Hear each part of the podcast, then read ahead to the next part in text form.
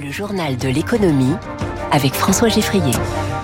L'économie au scanner de Radio Classique, trois titres, des tonnes de nourriture, des couches et des millions d'euros pour les restos du cœur. Renault a dévoilé son nouveau Scénic, tout électrique et fabriqué en France. Et puis c'est un moment clé dans la consommation, les foires au vin démarrent dans les rayons des supermarchés. Il y avait le feu à une maison chère au cœur des Français, une institution de la solidarité, une légende même du caritatif. L'appel des Restos du Cœur dimanche a bien été reçu par l'État, mais aussi par Bernard Arnault, le PDG du groupe LVMH, propriétaire de Radio Classique, dont la famille va verser 10 millions d'euros à l'association. Et puis, il y a ceux qui étaient directement interpellés, les grands noms de la distribution alimentaire en France. Intermarché concrétise son annonce de dimanche soir. Son président Thierry Cotillard nous détaille sur Radio Classique en quoi consiste le million d'euros de produits qui seront donnés. On a la chance d'avoir une usine, par exemple, qui fait des couches culottes. Ça fait partie des produits prioritaires. On a une laiterie, ils veulent du lait avec euh, des dates qui sont longues. Ben, tous ces produits, on va les offrir et euh, montrer l'exemple pour que on soit suivi. Si chacun fait un petit bout de chemin, on va y arriver. Et donc, euh, appel aux industriels. Je pense que les distributeurs vont jouer le jeu. Carrefour l'a fait, on est en train de le faire, les autres devraient suivre. Et donc nos industriels, nos fournisseurs, jouez le jeu, vous avez des produits à date courte, vous avez des invendus. Et la bonne nouvelle, c'est que ça commence à bouger puisque j'ai eu le président de Materne. Materne, ce sont des, les pommes c'est des besoins pour toutes les familles, c'est des produits qui répondent aux attentes des enfants. Ça a une conséquence économique, oui, bien évidemment, parce que quand on donne des produits, euh, ça vient euh, gréver nos marges, mais... Euh, écoutez, la cause est trop belle pour que euh, on fasse pas un effort. Les restos du cœur, ça fait partie du modèle de protection sociale français. Il faut le préserver. C'est inenvisageable qu'on puisse entendre dire que ça puisse fermer dans trois ans. ce qu'on fait nous, euh, donc à notre petite échelle, si c'est déployé sur l'ensemble des enseignes et surtout aussi les grandes marques de fabricants de produits, ben, je pense que ce sera un début de la solution. Après la mer des batailles au printemps dernier, la réforme des retraites, place à la petite fille, la bataille des retraites complémentaires. Les syndicats et le patronat négocient à partir d'aujourd'hui sur les revenus des retraités. On y revient avec François Vidal dans son édito économique à 7h10. Autre sujet de gros sous, le gouvernement relance aujourd'hui ce qu'il a appelé les dialogues de Bercy. Les parlementaires invités par le ministre du Budget, Thomas Cazenave, à faire des propositions en amont de l'examen du projet de budget 2024. Les, les oppositions sont sceptiques sur la vraie marge de manœuvre, mais elles en profitent Zoé Pallier, pour rappeler leurs priorités. Le message qu'on veut faire passer, c'est que rien n'est bouclé, assure Bercy, exercice délicat quand Elisabeth Borne annonce déjà un probable recours au 49-3. Ces dialogues ne portent pas bien leur nom, tacle Véronique Louvagie des Républicains, qui rappellera tout de même ses priorités. Et comme pour tous les groupes, elle change peu par rapport à l'an dernier. LR plaide ainsi pour un plan dit de simplification avec entre autres des suppressions de postes de fonctionnaires et 15 milliards d'euros d'économies d'ici 2030. Au RN, on évoquera nos marottes, indique Jean-Philippe Tanguy. Son parti veut par exemple baisser la TVA à 5,5% et supprimer l'aide médicale d'État. Plusieurs groupes, dont la NUPES, veulent rouvrir le débat sur la taxation des superdividendes. Côté dépenses, la gauche souhaite revoir le financement des EHPAD et défendra à nouveau un plan à plusieurs milliards d'euros pour la rénovation thermique des bâtiments. C'est le seul constructeur français présent au Grand Salon de l'Auto de Munich. Renault a dévoilé hier la cinquième génération de son scénique. Monospace qui devient, euh, comme l'espace avant lui, un SUV.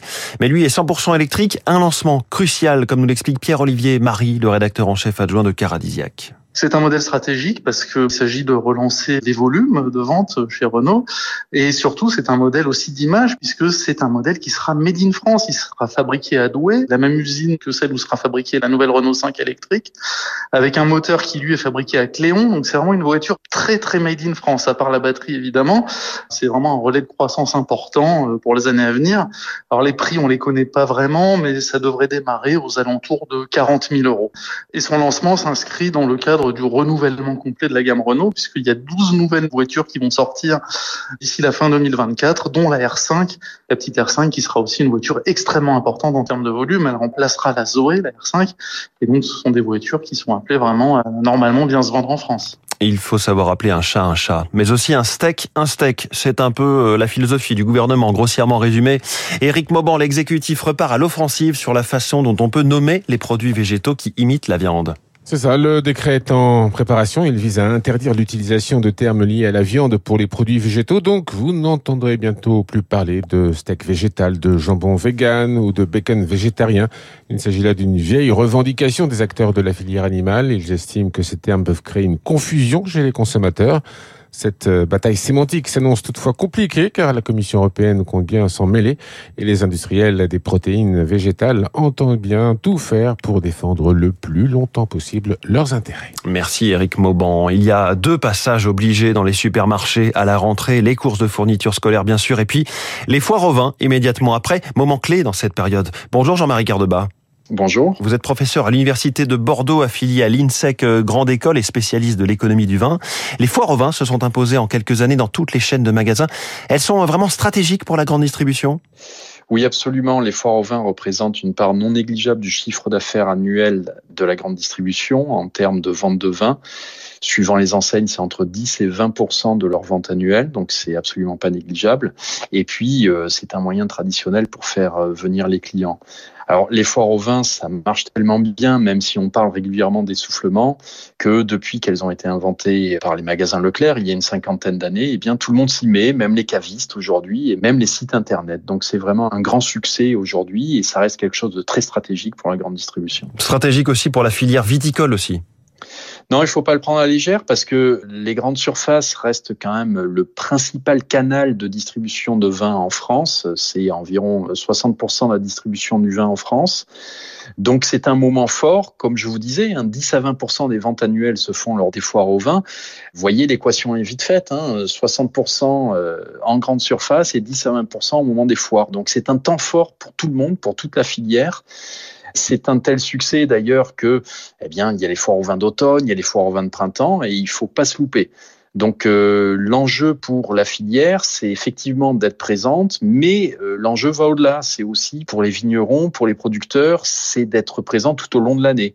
Alors la foire au vin, c'est souvent du one shot. Là encore, si vous me passez l'expression, ce n'est qu'un coup, et parfois on, on y est l'espace d'une semaine, deux semaines, et puis on disparaît.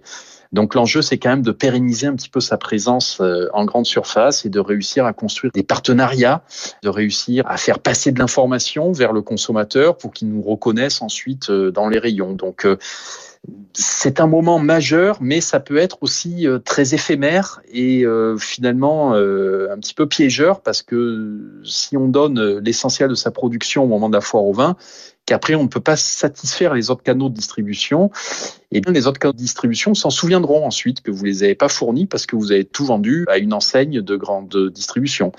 Donc il faut s'en méfier malgré tout. Merci beaucoup Jean-Marie Cardeba, professeur à l'Université de Bordeaux, affilié à INSEC Grande École et spécialiste de l'économie du vin. Dans un instant, la météo et le journal de 7